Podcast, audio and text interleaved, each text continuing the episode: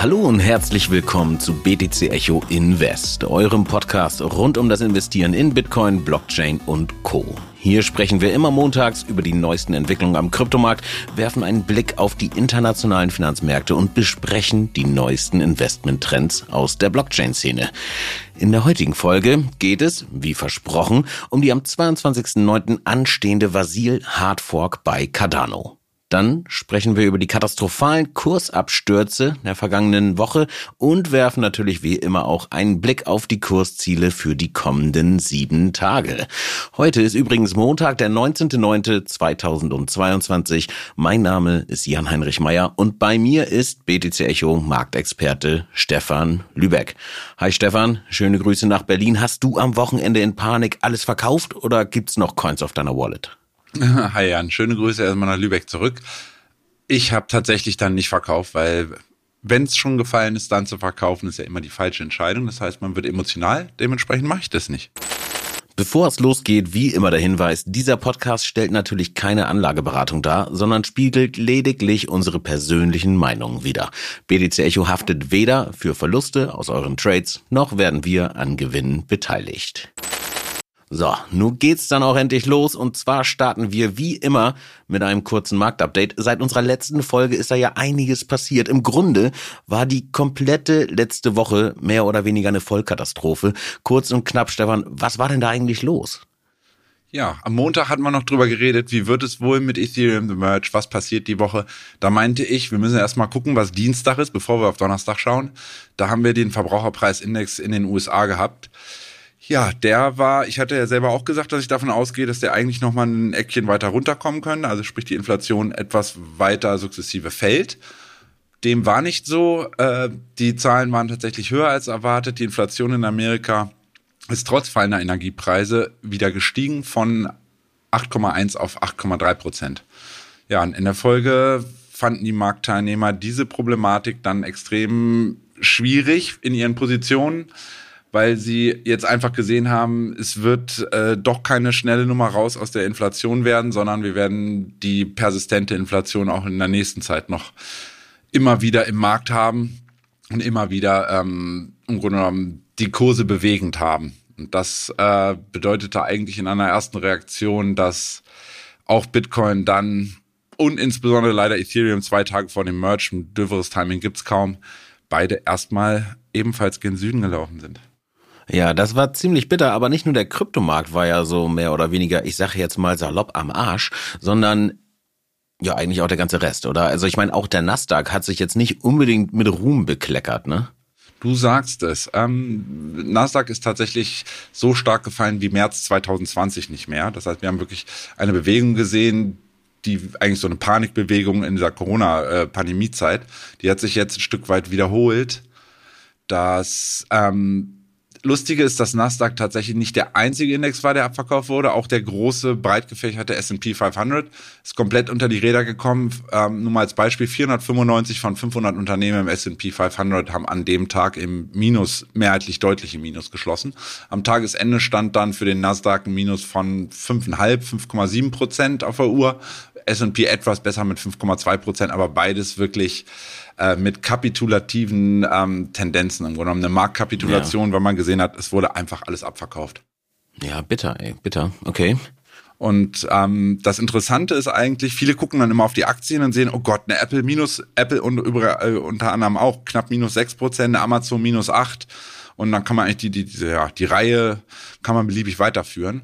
Interessant ist aber tatsächlich, dass Gold zeitgleich mit abverkauft wurde und vor allen Dingen, und das habe ich 2002, da muss man wirklich 20 Jahre zurückschauen, das war äh, am Beginn meiner eigenen Trading-Karriere oder Investorenkarriere, so sagt man, dass die Treasuries, sprich die US-Staatsanleihen, ebenfalls abverkauft wurden. Also dass wirklich alles zeitgleich abverkauft wird, ist ein Event, der unglaublich selten auftritt, weil normal ist immer der Fall, dass wenn Aktien steigen, tendieren ähm, Staatsanleihen schwächer und vice versa. Und in diesem Fall hieß es einfach All Sell, nenne ich das immer. Mhm, ja, okay. Was bedeutet jetzt für so für die Anleger am klassischen Markt? Also ist da jetzt ein Level, in dem wir gelandet sind, wo es wieder hochgeht oder? Ja, wir haben das Problem am klassischen Markt jetzt, dass alle davon ausgegangen sind, wenn die Inflation jetzt weiter zurückgeht, dann könnte die Fed nochmal die Kurve oder der Markt vor allem die Kurve kriegen, dass wir ja so ein, wir nennen das Soft Landing, eine weiche Landung haben und dann die, ähm, die Inflation perspektivisch so gen fünf Prozent ungefähr runterläuft. Und damit könnte die, die Fed dann arbeiten und auch sagen, gut, also habe ich jetzt wieder ein bisschen Spielraum, gegebenenfalls ähm, die Leitzinsen auch wieder etwas zu verringern, um der äh, Wirtschaft einen weiteren Schub zu geben. Das können sie jetzt faktisch nicht. Und das ähm, ja, hat die Marktteilnehmer dann zu bewegt, dann natürlich direkt zu denken, oh Gott, was passiert denn am Mittwoch bitte, wenn die FED gegensteuern muss gegen die weiterlaufende starke Inflation? Was passiert mit den Leitzinsen? So, das war im Grunde genommen so ein, eine Denke der Marktteilnehmer. Gleichzeitig natürlich das Problem, dass auch ja, die Rezession dann kein Soft Landing mehr bekommen kann, weil wir, wir sehen, dass die Inflation sich weiter dann negativ auf die wirtschaftliche Entwicklung, insbesondere in den USA in diesem Fall, auswirkt, könnte auch die Rezession dann wirklich länger bleiben im Markt. Und das ist quasi, also Worst Case auf beiden, in, auf beiden Seiten momentan. Und das fanden die Marktteilnehmer wirklich so schlecht, dass sie einfach gesagt haben, okay, ich verkaufe jetzt in Häkchen erstmal alles. Ja. ja, und dann nützt es dann auch nichts, irgendwie, wenn ähm, die USA versuchen, so lokale Produktion zum Beispiel im Chip-Bereich anzukurbeln, um da global vielleicht, wegen China, was entgegenzusetzen, weil selbst Nvidia hat's getroffen, ne?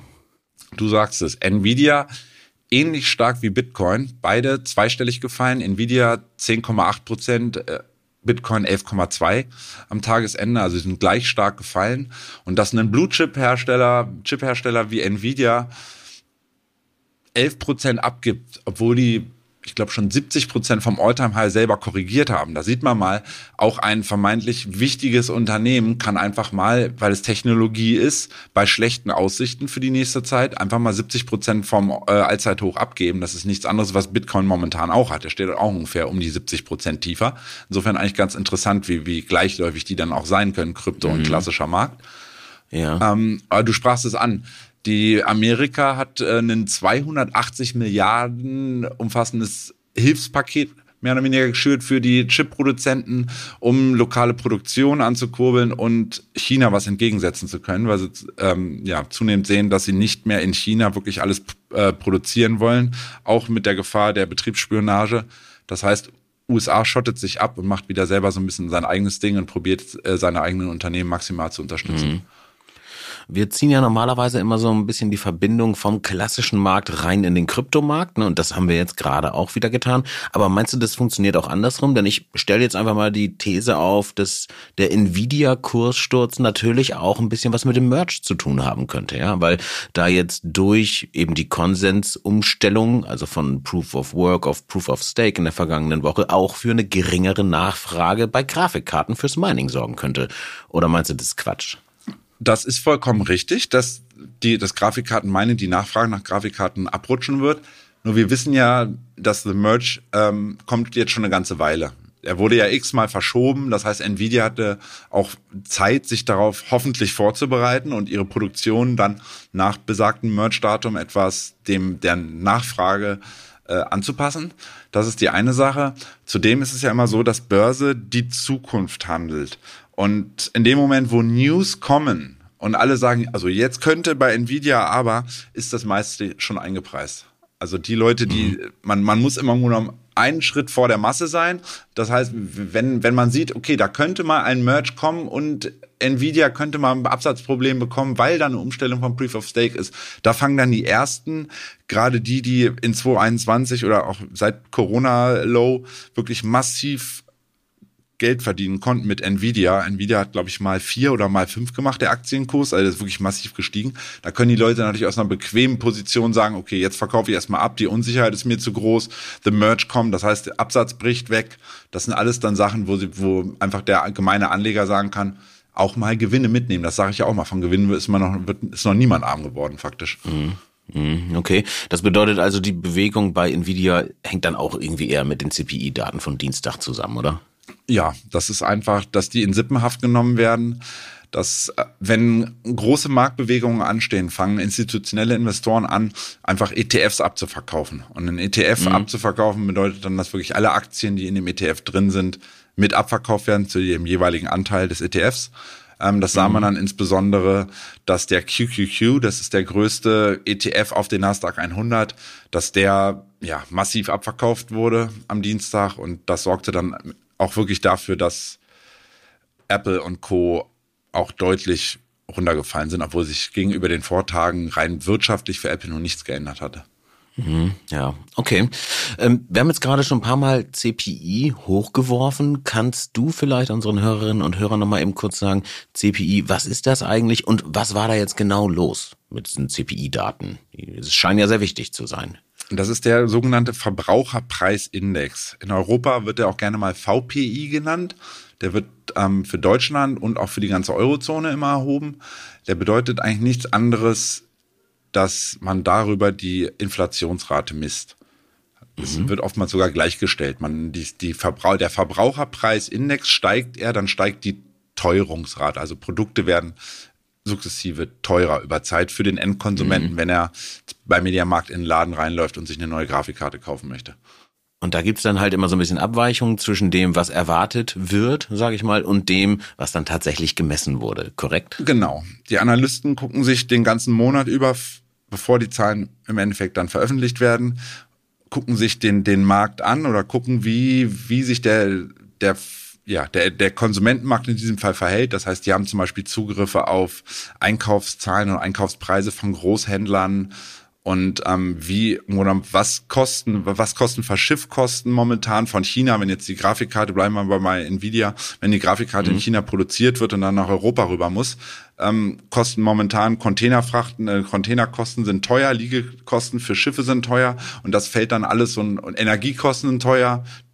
Und das ja hat dann alles Einflussen auf diese besagten CPI-Daten, den Consumer mhm. Price Index.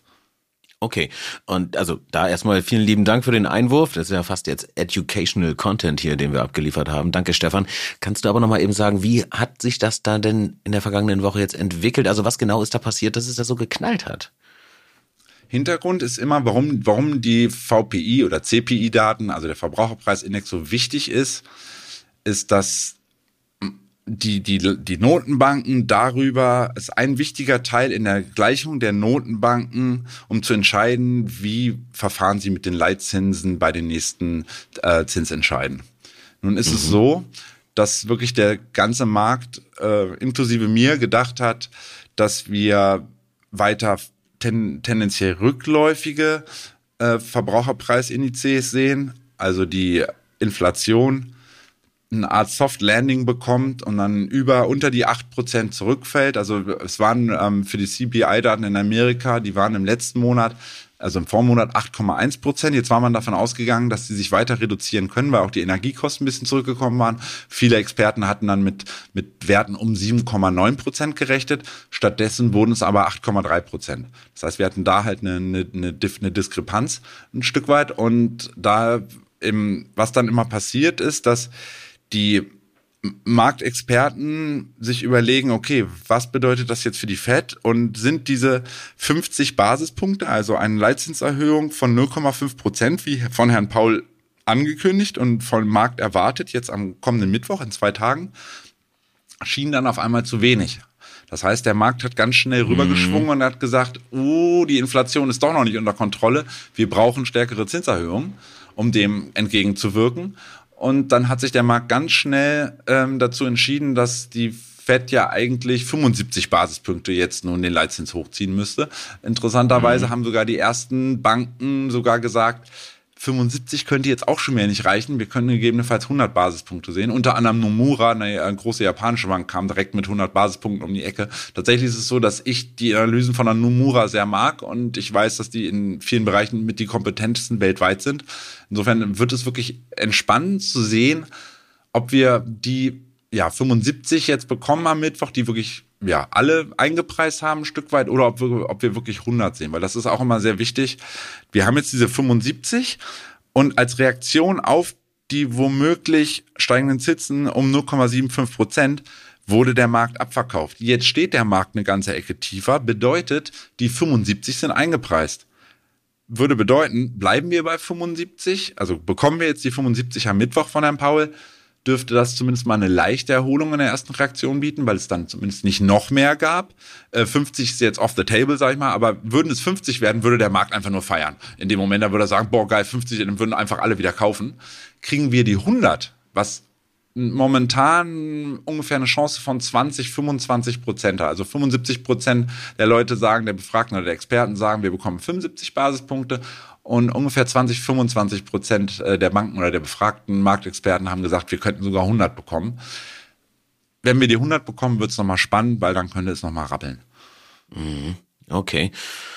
Das war ein ähm, intensiver Ausflug, aber ja, vielen lieben Dank. Das heißt also, der vergangene Dienstag war es, ne, äh, entscheidet so ein bisschen, was am 21., also dem Mittwoch in dieser Woche ähm, passieren wird. Korrekt. Äh, aber auf den 21. werden wir später nochmal zu sprechen kommen. Stefan, danke dir erstmal für diesen kleinen Exkurs und lass uns vielleicht dann noch abschließend hier im Marktupdate zu Ethereum sprechen, denn The Merge ist jetzt durch, ja, also das lange Warten, ähm, das Gekribbel und Co. ist... Äh, vorbei eigentlich. Ne? Technisch hat auch soweit alles gut geklappt, war weniger aufregend als jetzt gedacht und auch kurstechnisch ist da relativ wenig passiert oder besser gesagt wahrscheinlich nicht unbedingt das, was jetzt viele gehofft haben. Denn die Explosion nach oben, also The Merge und wir haben dann Proof of Stake und wow, dann kommen wieder die Lambos aus der Garage, weil man sich den Sprit wieder leisten kann. Das blieb irgendwie aus und ist das jetzt dem Gesamtmarkt geschuldet, also dem, was du ja auch gerade äh, recht detailliert umrissen hast, oder waren da einfach die Erwartungen der Leute zu hoch? Es ist, die, die, die Wahrheit liegt wahrscheinlich irgendwo in der Mitte wieder. Zum einen hast du natürlich die Anleger, die immer erwarten und dann sagen, oh, und wenn das jetzt erfolgreich läuft, dann rennen wir schnell auf 2000.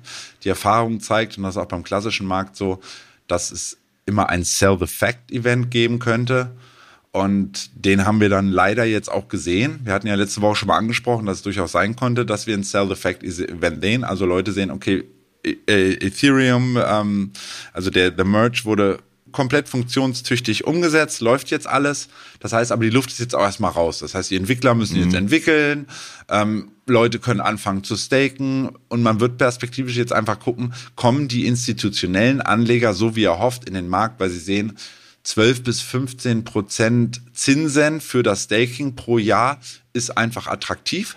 Damit hat man einen Inflationsausgleich. Wenn die, selbst wenn die Inflation bei weiterhin bei, sagen wir mal, 8 bis 10 Prozent in Amerika sein würde, würde man ja, ja mal. Und auch nur, wenn der und auch nur, wenn der Ethereum-Kurs stabil bleibt, ne? Also das ist in ETH. Ja. ja, das ist richtig, aber institutionelle Anleger denken nicht so, weil die längerfristig investiert sind. Denen ist es egal, mhm. wenn sie ihr Geld parken für mehrere Jahre und das dann dort gebunden ist, in dem Moment, wo es Buchgewinne oder Buchverluste ist, interessiert es den institutionellen Anleger nicht. Er will den Cashflow sehen. Und der Cashflow ist für ihn wichtig. Das sind diese besagten 12 bis 15 Prozent, die er bekommen könnte, wenn er dort staked. Und das sind die Rewards, mhm. die er bekommt.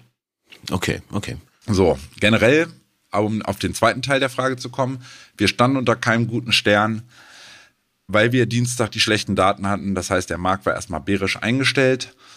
Und ja, wir hatten an dem Donnerstag dann zusätzlich auch, das haben auch viele Leute nicht mitbekommen, die, den Verbraucherpreisindex in Europa, der war tatsächlich in line. Also das war 9,1 Prozent erwartet, 9,1 Prozent sind es geworden. Das war so ein mehr oder weniger Non-Event. Ähm, nichtsdestotrotz ist es so, dass der am Nachmittag also andersrum gesagt, am Vormittag sah es noch so aus in der Erstreaktion, oh, the Merge hat funktioniert, POS Ethereum ist jetzt live. Dann versuchte Ethereum auch so diese, die, das Tageshoch vom Vortag bei, ich glaube, 17.776 Dollar mehrfach anzugreifen und zu überwinden. Da ging es dann aber nicht weiter. Und dann ging es wirklich um 16 Uhr, 17 Uhr drehte der Markt, der, auch der klassische Markt, dann wieder gen Süden ab. Und da wurden dann, ja, sämtliche Kryptowährungen wieder mitgenommen. Interessant war dann parallel auch, dass man sollte momentan wieder ein bisschen vermehrt auf die Bitcoin-Dominanz schauen. Die ist weiterhin nicht durch diesen Support-Bereich zwischen 39 und 40 Prozent nach unten durchgefallen. Und interessanterweise kam am Donnerstag dann auch wirklich die starke Gegenreaktion, dass die Bitcoin-Dominanz dann eine ganze Ecke nach oben schoss. Ich glaube 1,5 Prozent in der Spitze, mhm. was für eine Tagesbewegung schon ziemlich doller ist. Mhm. mhm. Okay. Ähm, aber also ETH-Kurs ist ja dann eigentlich eher wirklich den Marktbewegungen zum Opfer gefallen. Also ich meine, hätten die das vorher gewusst, sage ich mal, die ETH-Entwickler hätten sie wahrscheinlich ein anderes Datum rausgesucht. Aber auf der anderen Seite, irgendwann musste ja auch mal irgendwie vorwärts kommen. Aber es ist ja auch da dann zu diesem, also im Rahmen des Forks, zu diesem ich nenne es jetzt mal, auch wenn es wahrscheinlich ein bisschen falsch ist, Airdrop gekommen vom ETH-POW, also dem neuen Token oder eigentlich dem alten Token, der äh, jetzt durch den neuen ersetzt wird, wie auch immer. Ähm, wir hatten schon kurz drüber gesprochen und du hattest äh, über die Futures geredet in der vergangenen Folge. Diese ganze ETH-POW-Nummer hat sich jetzt so ein bisschen als Lachnummer irgendwie entwickelt, oder? Äh, ja, das ist komplett richtig. Also wenn man sieht, dass äh, Ethereum am Merge-Tag 12% korrigiert hat, das war das ja eigentlich noch eine milde Bewegung nach unten. Mhm. Wenn ich mir die Bewegung von ETH POW angucke, da hat man letzte Woche geguckt, das war, hatte ich dir ja gezeigt, das war wie so der Future, wie so ein Strahl nach unten. Ja, ja, ja. Und am Tag des Merges war es im Grunde genommen ähnlich. Es war einmal so, dass im, also noch Stunden bevor dann ETH POW wirklich gelauncht wurde, äh, zuckte er einmal nach oben, dann dachten alle so, oh, ETH POW fängt sich, da kann ich ja vielleicht doch noch 60, 70 Dollar pro Coin bekommen, wenn der Airdrop dann kommt. Ja, mhm. das machte er am Nachmittag schnurstracks gen Süden, verlor an dem Tag, glaube ich, wieder mehr als 20 Prozent und steht jetzt, ich hatte vorhin heute Morgen geguckt, bei 5 Dollar und ein paar zerquetschen. Also jeder, der sich überlegt hat, ich kaufe mir jetzt Ethereum, um den Airdrop zu bekommen, um dann Großkasse zu machen, also der kann jetzt zur Dönerbude an der Ecke laufen und kriegt immerhin ja. in Berlin noch für 5,50 noch einen Döner. Ja, ja, ja, das ist auf jeden Fall nicht so gelaufen, wie man oder einige gehofft hatten, glaube ich. Ne? Gerade wir hatten ja auch über das äh, Ausleihen von Ethereum gesprochen. Mhm. Also wenn das das äh, Kalkül war und eben nicht die Short Sales, ähm, dann ist das schief gegangen. Aber die Leute, die Short gegangen sind, eigentlich vorweg, ne, und Leerverkäufe machen wollten, vielleicht auch mit geliehenen Ethereum äh, oder Ether eigentlich, ähm, die müssten ja im Prinzip dann einen ganz guten Deal äh, haben machen können. Ne? Ja. Oben dann die geliehenen verkauft, unten selbst nochmal nachgekauft mit der Kohle von den geliehenen Verkäufen.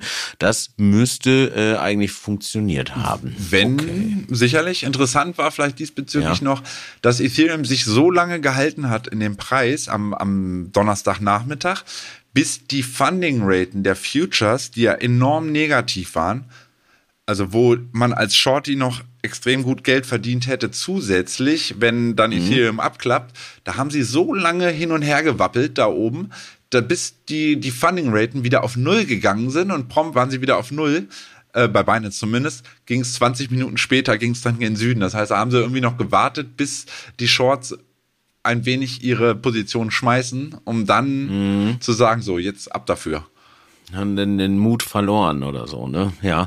Okay, Stefan, ähm, willst du zu Ethereum noch irgendwas ergänzen? Weil ansonsten müssen wir, glaube ich, schauen, so mit einem Blick auf die Uhr, dass wir uns langsam mal Cardano nähern. Oder hast du noch einen offenen Punkt gerade? Gibt es da noch einen Nachtrag? Also ETH POW, ich weiß nicht, ob das wirklich überhaupt erwähnenswert ist. Also wenn ich, ich muss mir echt totlachen, wenn ich, wenn ich sehe, dass die die Chain ID die individuell sein muss, die ja bei dem mhm. Merge zu dem Zeitpunkt bei einer reinen Kopie von Ethereum gleichgewiesen wäre, dann hätten sie da wirklich massiv Probleme bekommen. Da wurde den, den Entwicklern hinter ETH-POW gesagt, denkt dran, eure Chain-ID zu ändern. Ja, ja, machen wir, machen wir. Äh, haben sie dann auch geändert. Doof ist nur, wenn man dann nicht nachguckt, welche Chain-IDs vergeben sind. Und dann nimmt man aus Versehen dann die des Bitcoin Cash Testnetz. Also eine Top-Nummer war das. Also da, da bin ich auf jeden Fall, da vertraue ich die, die, den, den Developern auf jeden Fall richtig und denke, das wird eine rosige Zukunft mhm. haben und die machen das alles richtig top. Mhm. Das heißt also, wenn Ethereum mit Proof of Work vielleicht sonst einfach zu Ethereum Classic wechseln. Korrekt. Okay. Sehr schön. Vielen Dank dir, Stefan. Ähm, das war doch, denke ich, wieder ein ganz guter und runder Überblick. Ich hoffe, wir haben da nichts vergessen. Sollte euch jetzt äh, an den Geräten zu Hause doch irgendetwas gefehlt haben, dann lasst es uns gerne wissen und schickt uns eine E-Mail an podcast.btc-echo.de oder schreibt uns einfach auf Social Media. Außerdem freuen wir uns natürlich über eine Sternebewertung auf Apple Podcasts, Spotify und Co. Und bei Spotify hängen wir da gerade übrigens an der psychologisch wichtigen Marke von 199. Also ich würde mich sehr freuen oder wir würden uns sehr freuen, wenn wir aus diesem ja, also diesen Widerstand gemeinsam abbauen könnten und die 200 knacken schon mal. Wir können ja mal, wobei, ist, wäre das Bestechung, wenn ich sage, der, der die 200 klickt und mir den Screenshot kriegt, kriegt im Zuge dieser Woche mit Vasil und Cardano, kriegt von mir 10 Adas? können wir überhaupt gar nicht nachkontrollieren, Stefan. Aber ich würde sagen, das wäre dann tatsächlich Marktmanipulation. Gut, du, aber weiter geht's. Und zwar, wie bereits angekündigt, mit Cardano. Da steht jetzt am 22.09., also direkt einen Tag nach dem auch schon angesprochenen Zinsentscheid der FED, die Vasil Hardfork ins Haus. Und das Event wurde jetzt bereits einige Male verschoben, weshalb wir bisher nicht drüber gesprochen haben. Und nun scheint es aber tatsächlich soweit zu sein. Stefan, was genau passiert da bei Cardano im Hardfork am 22. und worauf müssen wir uns gefasst machen? Zuerst muss man mal sagen, den End-User wartet nach dem Basil Fork primär zwei Neuerungen. Also es ist tatsächlich mehr auf der Developer-Seite passiert mehr als für den End-User momentan. Dennoch mhm. profitiert der End-User von einer erhöhten Skalierbarkeit, wenn denn der Basil Hard Fork vernünftig umgesetzt wird, so wie bei Ethereum. Das bedeutet zukünftig mehr Transaktionen und eine schnellere Verarbeitung möglich. Und durch mhm. diese Erhöhung des, des Datendurchsatzes wird es bei Cardano dann zukünftig auch möglich sein, mehr dezentrale Finanzanwendungen, Smart Contracts und sogar dezentrale Börsen, die besagten DEX, in Cardano zu implementieren. Also es ist im Endeffekt mhm. so ein, ja, ein, ein, passives, ein passiver Mehrwert für den End-User, wenn er dann einfach mehr Produkte auf der Chain hat und mehr Sachen nutzen kann. Beispiel ist unter anderem ADA heißen die. Das ist die erste Landing-Plattform auf Cardano. Die ist jetzt tatsächlich sogar wenige Tage vor dem Hardfork noch schnell live gegangen, aber auch einfach mit der Perspektive, dass sie wissen, wenn dann der Hardfork kommt, dann haben sie wirklich die Möglichkeiten, ihre Landing-Plattform auch so zu bauen oder für den User anzubieten, ähm, um Mehrwert zu schaffen für Cardano. Mhm. Okay, das heißt also mehr Transaktionsdurchsatz, generell mehr Performance. Ich weiß jetzt gar nicht, ob Cardano, was die Transaktionen angeht, ausgelastet ist, aber ein wirkliches Fee-Problem, wie wir es in der Vergangenheit bei Ethereum ja zuhauf gesehen haben, haben wir da, glaube ich, nicht. Aber ähm, genau, so weit zu den Erweiterungen. Du hast gerade schon gesagt, geht eher Richtung Dev-Möglichkeiten eigentlich, ne? also auch Smart Contracts, alles das, was da dran hängt. Genau, also die Optimierung von Smartcon, äh, von der smarten Kontrakte, der intelligenten Kontrakte auf Cardano, ähm, mhm. sorgen im Endeffekt dafür, dass es schneller und kostengünstiger wird. Also du hast recht, mhm. ähm, die, die Gebühren sind bei Cardano tatsächlich gegenüber Ethereum, wie bei allen anderen auch, ähm, vernachlässigbar. Aber die Masse macht's dann, wenn man sich wirklich aktiv auf Cardano unterwegs ist und viele Überweisungen tätigt, weil man auch jetzt den DeFi-Bereich für sich bei, in, auf Cardano entdecken möchte. Da macht es in der Summe dann doch wieder Sinn, auch weniger Gebühren zu haben. Und wenn man dann nach mhm. mehreren mhm. Monaten, ich sag mal jetzt 20 Dollar gespart hat, 20 Dollar haben oder nicht haben. Und insofern sind das jetzt die unmittelbaren Verbesserungen für den User, die er merken könnte. Ähm, mhm. Und die mhm. Devs haben halt die Möglichkeit, durch das Update einfach ja, größere und komplexere Smart Contracts zu erstellen. Und das wird dann ähm, perspektivisch auch dazu führen, dass die Interoperabilität, das ist so ein, so ein weiterer Punkt, der in Vasil so die Basis gelegt wird, ähm, um dann mit den nächsten Entwicklungsschritten, die dann bei Cardano folgen, die Massenadaption voranzutreiben. Also beziehungsweise die, also Interoperabilität vielleicht nochmal kurz erklärt. Du hast eine äh, Anwendung, die halt auf mehreren Chains irgendwie als Base Layer funktionieren kann, also mit mehreren äh, Protokollen eigentlich interagieren kann. Ne? Genau, okay. damit nicht jeder mehr ja. sein eigenes Süppchen kocht, sondern man tatsächlich zwischen den einzelnen Chains arbeiten kann, so wie es auch ja auch sein soll. Und nicht, dass man da irgendwie ja, ja. in einem kleinen Ökosystem da sitzt und dann will man in das andere, weil da hat man was auch, aber nee, geht nicht, weil Tür ist zu. Ja, ich wollte gerade meinen, das mit der mit der Tür ist eigentlich ganz gut. Man stelle sich eine Wohnung ohne Türen vor. Das will ja auch keiner, ne? Also man muss irgendwie sich miteinander verbinden können. Okay, cool. Eine kleine Zwischenfrage kurz ähm, zum Datum der Fork. Also wir haben jetzt ja gerade gesagt, am 22.09. findet die Fork statt, ist angekündigt. Aber diese neuen Developer-Tools, das geht erst ab dem 27.09. los, richtig? Das stimmt, Jan. Hast du recht, das hatte ich vergessen. Vielen Dank für den Nachtrag. Ja, also die ganzen tollen neuen Features, gerade im DeFi-Bereich, die dürften dann tatsächlich erst frühestens ab dem 27.09. von den Developern ausgerollt werden. Gut, fünf mhm. Tage Versatz ist jetzt nicht schlimm. Ähm, da, vielleicht können sie dann im Hintergrund auch, wenn es irgendwelche kleinen Technical Glitches gibt, da nochmal gegensteuern. Aber wisst ihr Bescheid, ab Ende September ist dann vermehrt mit neuen Projekten, gerade im Bereich der dezentralen Finanzen, auf Cardano zu rechnen.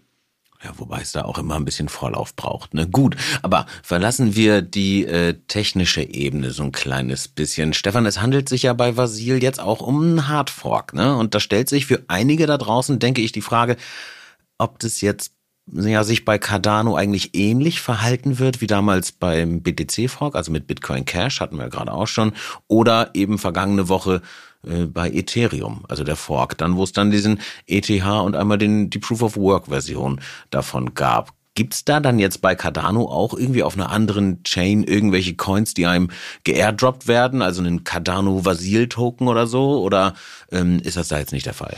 Ähm, da muss ich dich enttäuschen, leider nicht. Aber gegebenenfalls sollte man auch sagen, zum Glück nicht, wenn ich, wenn ich mir das Trauerspiel da bei Ethereum gerade angucke. Also ich kenne bisher keinen Hardfork, der sich im Endeffekt durch, durchgesetzt hat und die, die, die Originalversion ersetzen konnte oder wo Anleger gesagt haben, oh, oder Investoren, dann gehe ich lieber ja jetzt auf die, auf diese neue Version. Ähm, insofern ist es tatsächlich so, da wird im Gegensatz zu bei Ethereum, da will sich niemand abspalten oder auch bei Bitcoin Cash, da ist niemand, der sagt, ich mache jetzt mein eigenes Ding, nehme den Code und fork mich ab separat, mhm. sondern ist es einfach ja, ein normales Update, von dem hoffentlich alle profitieren können und wo wir keine Abtrünnigen haben, die jetzt da so eine, sich von Hosten sind, irgendwie ein Stück weit ablösen werden. Insofern ähm, ist es kein klassisches Abbild, also es wird kein Abbild der Chain gemacht und damit dann möglicherweise NFTs kopieren zu können, so wie das ja für Ethereum jetzt kolportiert würde, sondern ADA bleibt ADA, würde ich einfach sagen. Lediglich ADA 2.0, schneller, besser, billiger. Okay, dann ist Cardano Hardfork eigentlich eher so als ein Major Update zu sehen. Ne? Also vielleicht zum technischen Verständnis, ähm, es, der Code wird halt geändert. Ne? Und dann kann man sich entscheiden, möchte ich mit der alten Codebasis bei mir auf der Node äh, oder auf dem Validator äh, weitermachen oder nehme ich halt den neuen. Und ja, wie gerade gesagt, wenn niemand da ist, ne, der das alte Pferdchen weiterreiten möchte, dann bleibt das halt auch stehen und dreht sich nicht mehr weiter, beziehungsweise es werden keine Blöcke mehr rangeschoben. Verstanden. Okay, das bedeutet auch, dass aus rein technischer Sicht ja wahrscheinlich erheblich weniger Fallstricke vorhanden sind, oder? Ist das äh, jetzt von mir zu Kurs, äh, zu, zu Kurs, zu kurz gedacht? Das ist auch wiederum korrekt, Jan. Weil eine komplette Konsensumstellung, wie wir das bei Ethereum gesehen haben, hat es ja vorher zumindest in dem Aufwand und der Größe bei der Relevanz einer Chain noch nicht gegeben. Und mhm. der Aufwand, die Wahrscheinlichkeit äh, möglicher Probleme oder aufkommender Probleme ist da natürlich ungleich höher und die Risiken, dass bei der Umstellung dann irgendwie ein Problem auftritt, war bei Ethereum bedeutend größer als jetzt bei Cardano. Dennoch darf man, kann man nicht ausschließen, dass zum Beispiel bei einer Vergrößerung der Blockgröße äh, einer Blockchain natürlich auch was falsch laufen kann. Wir beide sind jetzt keine ITler, ich will jetzt hier auch im Detail nichts Falsches erzählen, aber auftretende Bugs, soweit ich weiß, jeglicher Art kann man nie ganz ausschließen. Mhm. Und das haben wir tatsächlich auch gesehen Anfang August, als die beim, ja, ungenommen so ein, so ein Vasir-Testrun erstmal ein ganzes Testnet zerstört haben, weil die die Nodes, die Validator-Nodes im Proof-of-Stake Cardano-Netzwerk wurden manche von denen haben ein Update erhalten und in diesem Update war ein Fehler drinne. Und dieser Fehler führte im Endeffekt dazu, weil es sich ganz vielen ähm, Betreiber runtergeladen haben, also Node-Betreiber runtergeladen hatten und dann alle das falsche Update drin äh, hatten, dass im Endeffekt das Testnetz dann unbrauchbar war. Zum Glück hat das nicht dazu geführt, dass es dann auf einmal heißt, jetzt müssen wir den, äh, den geplanten Vasir Hardfork nochmal um 37 Jahre verschieben. Er wurde ja auch in den letzten, ja, in diesem Jahr x-mal nach hinten verschoben, sondern Hostensen ist dann relativ nah, äh, zeitnah danach, ähm, hat er sich auf Twitter gemeldet, hat gesagt, ob der Probleme mit dem Testnet ist alles safe und wir sind nach wie vor im Plan und er ist zufrieden und es sollte laufen. So, also insofern, ähm, wenn diese nie ganz auszuschließenden Bugs jeglicher Art, die man halt, die immer erst auftreten können irgendwann, ähm, wenn man die hoffentlich mit dem ganzen Testen in den Testnetz alle gefunden hat, rausgelöst hat, gepatcht hat, dann sollte meiner Meinung nach auch alles glatt gehen jetzt bei Cardano. Also es ja. ist definitiv weniger diffizil ja. als bei Ethereum. Ja, definitiv. Ne? Das sind zwei komplett unterschiedliche Genres eigentlich der technischen Weiterentwicklung. Und hey, das, was du gerade gesagt hast, also ich meine, dafür sind ja Testnetzwerke ja auch da. Ne? Das ist ja ein Testnetzwerk. Da soll experimentiert werden, da können Dinge ausprobiert werden. Und wenn es da dann knallt, ist es ganz gut eigentlich, dass es da knallt, denn dann erkennt man eventuelle Fallstricke und kann sie schon mal lösen.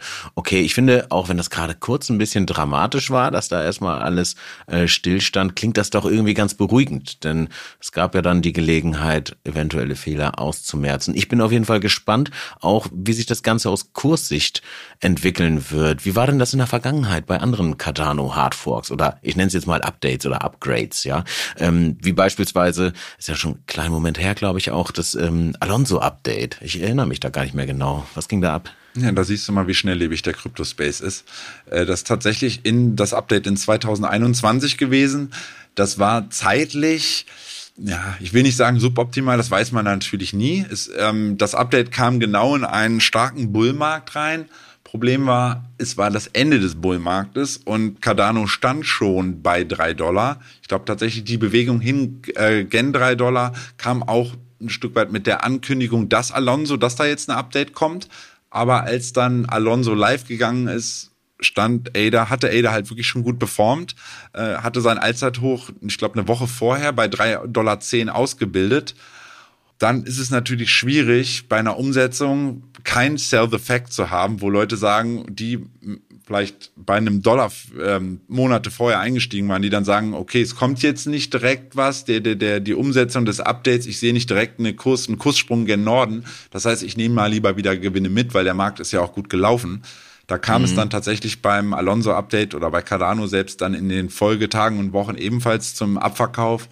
Und dann rutschte ähm, doberweise gesagt auch noch der komplette Crypto-Space zurück in einen ja, Bärenart Bärenmarkt oder eine größere Korrektur, die im Endeffekt Cardano dahin führte, wo es jetzt steht, nämlich bei 44, hm, 43 Cent. Insofern mhm. es steht weiterhin deutlich unter seinem Allzeithoch zum Zeitpunkt, wo das Alonso-Update war.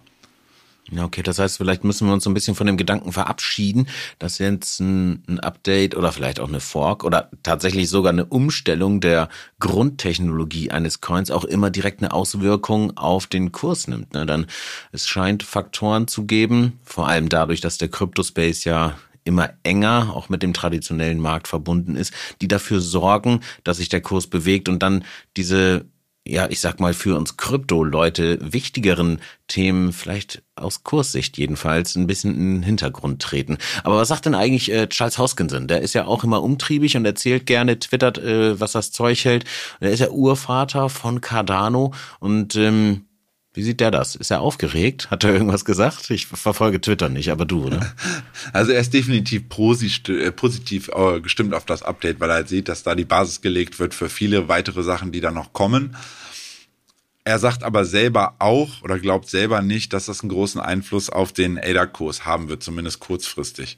Weil mhm. Updates und Fortschritte im Crypto-Space zeigen sich ja eher un, also eher selten unmittelbar in einer Kursentwicklung. Ähm, vielmehr ist es über Zeit, dass steigendes Interesse vorhanden ist, der Entwickler auf der Cardano-Chain in diesem Fall zu entwickeln und in der Folge dann, dass User den Mehrwert der durch die Developer geschaffen wurde auf der Cardano-Chain, dann sehen und nutzen. Das heißt, sie können dann vermehrt DeFi, sie können erstmalig Lending machen auf Cardano, ging bisher nicht. Und wenn man dann darüber Nutzer in das Cardano-Ökosystem bekommt und die ja auch wieder ADAS, also Cardano, die Währung selber benutzen müssen in dem Ökosystem, dann hast du natürlich einen, einen, ja, einen höheren Nutzungsgrad von, von Cardano selbst und das dürfte sich dann perspektivisch, also mittel- und langfristig äh, optimalerweise auf den, ähm, positiv auf den Kursentwicklungen auswirken. Ja, das heißt, wir können das ganze Update vielleicht eher als etwas werten, das ja kontinuierliches Development, ne, Building, Building, Building irgendwie angeht und ähm, ja einfach dafür spricht, dass das Projekt sich nach vorne bewegt und nicht irgendwo stagniert. Okay, du hast gerade aber schon gesagt, ähm, Kurse in der Zukunft. Wo siehst denn du da jetzt, sage ich mal, so eine grobe Entwicklung, bullisches und bearisches Szenario, noch kurz und knapp? Und ich glaube, das ist auf jeden Fall was, was unsere Hörerinnen und Hörer ganz besonders interessiert. Und damit würde ich diesen Cardano-Teil dann abschließen. Also, sag an. Mhm. Ähm, ich muss da vielleicht noch anwenden, weil du gerade meinst mit dem klassischen Markt. Cardano trifft es natürlich wirklich übel, dass sie am Donnerstag ihr Update machen und am Mittwochabend stellt sich äh, Fettchef Paul vor, vor die Kameras und wird den Leitzinsentscheidung äh, bekannt ja, geben. Ja, also ja, ein blöderes Datum kann man gar nicht mehr finden, weil ganz, ganz ähnlich wie letzte Woche irgendwie mit Merch und äh, und dem CPI. Ne? Aber das äh, weißt du ja auch so. Ich glaube, als Developer kann man einfach nicht so planen. Man hängt da, man ist ja ein Nerd und hängt bei der Entwicklung von seinen Protokollen und fängt bestimmt nicht an, stündlich zu gucken, wann irgendwelche neuen Daten am klassischen Markt rauskommen. Ja, und ich glaube, denen ist das auch egal, ob der Kurs da jetzt nach oben oder nach unten geht. Und es geht wirklich um die langfristige Weiterentwicklung des Projekts. Ne? Genau, die haben da einfach eine andere Priorität. Zurück zu den Kursen, ähm, die ich sehe. Wir stehen momentan bei 44 Cent. Da sage ich auf der Unterseite bärisch, wenn es runtergeht, die 42 wird wichtig. Sollte die 42 fallen, ist die 40, das ist der Bereich des Jahrestiefs. Sollte das per Tagesschluss, sage ich da, nicht mal fünf Minuten unterschossen, sondern per Tagesschlusskurs wirklich Cardano darunter schließen und auch der Gesamtmarkt, Bitcoin etc. tendieren auch nicht doll. dann wäre das bärische Ziel unten, das nächste wären die 33 Cent auf der Unterseite. Okay. Ist es so, dass Cardano man kann ja auch mal Glück haben und ähm, Herr Paul am Mittwoch vor die Kameras tritt und sagt, nee, ich mache nur 50 Basispunkte, alle verarscht, dann feiert der Markt und Cardano kann das mitunter mitnehmen. Wo wären dann mhm. die Ziele oben? Die Ziele oben wären für mich als erste Mal die 48 Cent, das ist die EMA 15 in dem Bereich, da kam auch die, ähm, das, auch das gestrige Tageshoch im Bereich des gestrigen Tageshoches. Da hat er sich am Wochenende mehrfach versucht und kam da nicht weiter. Ähm, gehen wir über die 48, ist für mich der nächste Bereich um die 53 Cent. Und maximales Ziel, und da muss schon, also das sind auch fast 50 Prozent Kurszuwachs, äh, wären mhm. tatsächlich die Oberkante, das sind die Hochs aus dem Juno, aus dem Mai und Juno diesen Jahres bei rund 64, 65 Cent. Mhm. Okay. Naja, dann wollen wir mal schauen, was uns die Woche jetzt bringen wird. Und da wir sowieso gerade schon auch so ein bisschen auf das Ende der heutigen Folge zugehen, ist das natürlich auch die Frage, die sich dann ja immer anschließt. Also, ähm, Erstmal vielen lieben Dank, Stefan, für die Insights zu Cardano. Aber lass uns, wie gerade schon kurz angeteasert, bevor wir jetzt die Aufnahme beenden, nochmal darauf zu sprechen kommen, was jetzt außer Cardano äh, noch kommt in den nächsten sieben Tagen. Wir haben schon angeteasert, der Fettentscheid am 21.09. 75 oder 100, vielleicht auch 50 zu feiernde Basispunkte, hast du gesagt. Ich glaube, da hast du ja schon ganz gut ausgeholt. Gibt's da noch was zu ergänzen? Ähm, ja, ähm, interessant ist immer, das finde ich auch in Amerika ein bisschen besser geregelt, die sagen nicht nur hier sind die Leitzinsen friss oder stirb, sondern der stellt sich danach auf eine ähm, vor die Kameras und muss nochmal wirklich dezidiert Fragen beantworten und die die amerikanischen Reporter und Journalisten stellen teilweise auch wirklich die richtigen Fragen, um ihn auch mhm ja, ein Stück weit, ich will nicht sagen, in die Ecke zu drängen, aber dass er einfach mal Tacheles reden muss. Was passiert jetzt eigentlich? Das heißt, man mhm. sollte sich nicht immer nur um 20 Uhr die Zahlen angucken, sondern um 20.30 Uhr geht immer die Pressekonferenz los. Die geht immer so eine Dreiviertelstunde rund. Und da, wenn man da mal so reinhört, ähm, wir werden übrigens die, die Key Points von dieser PK ähm, werden dann auch bei uns auf Twitter ähm, mehr oder weniger in Echtzeit nachzulesen sein. Da muss er aber was zu sagen, wie es mit dem Quantitative Tightening weitergeht. Also wie, wie ist er jetzt gewillt, Geld aus dem Markt rauszuziehen, einfach um ja die Geldauswei der Geldausweitung entgegenzukommen und darüber dann einen weiteren Hebel, ein weiteres Instrument zu haben, neben dem Leitzins die Inflation ein Stück weit ähm, in den, unter Kontrolle mhm. zu bekommen. So. Und da muss man wirklich auch mal genau hören, was er so sagt. Da sieht man auch den Zeithorizont, den er selber plant, ob er jetzt denkt, das machen wir in den nächsten drei Monaten, nächsten sechs Monaten oder wir müssen uns auf nächsten 18 Monate oder 24 Monate einstellen. Das sind immer so, so mhm. kleine Sachen, die dann wirklich den Unterschied auch bei den Bewegungen danach machen können. Mhm. So, das ist. Okay. Ja. Ich, ich wollte gerade sagen, okay, aber das ist ja, ähm, ja, das, was als nächstes passieren könnte. Davor gibt's noch mal kurz was, ne, was durchaus auch Einfluss nehmen könnte auf die Zinsgestaltung, oder? Also der EMI.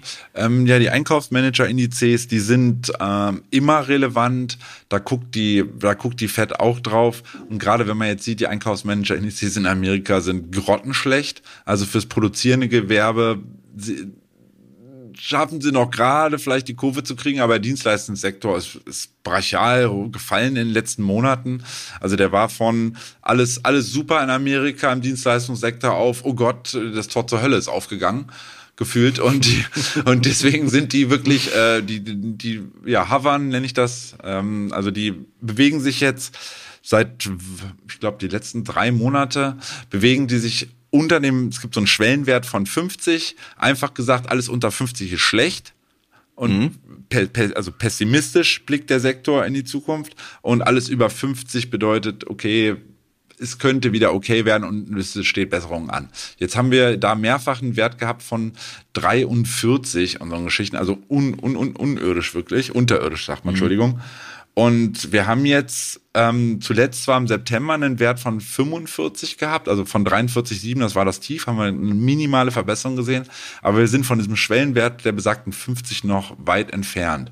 Wie wirkt sich das jetzt auf Kryptos aus?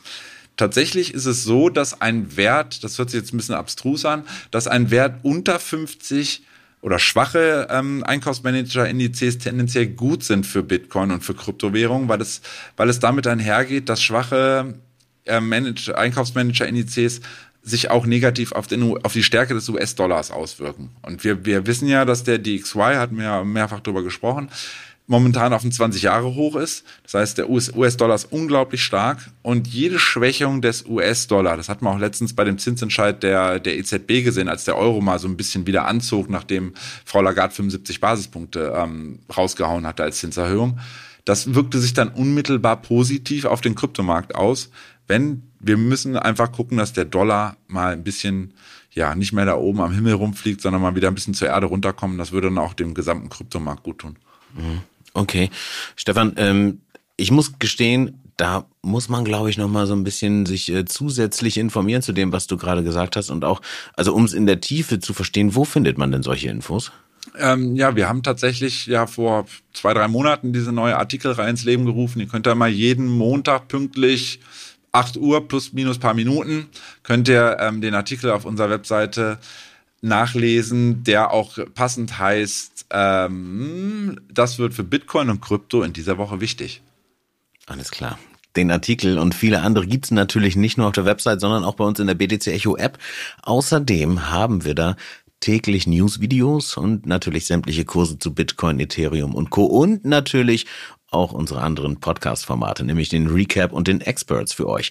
Einfach mal runterladen und reinschauen, würde ich sagen. Stefan, gibst du uns noch fix ähm, die Kursziele für Bitcoin und Ethereum jetzt äh, für die kommende Woche? Also einmal ganz schnell oben, einmal ganz schnell unten, mhm. denn letzte Woche sind wir schon auf 50 Minuten gekommen und ich habe da gehört, das war wohl einigen schon zu lang. Jetzt sind wir schon bei einer Dreiviertelstunde.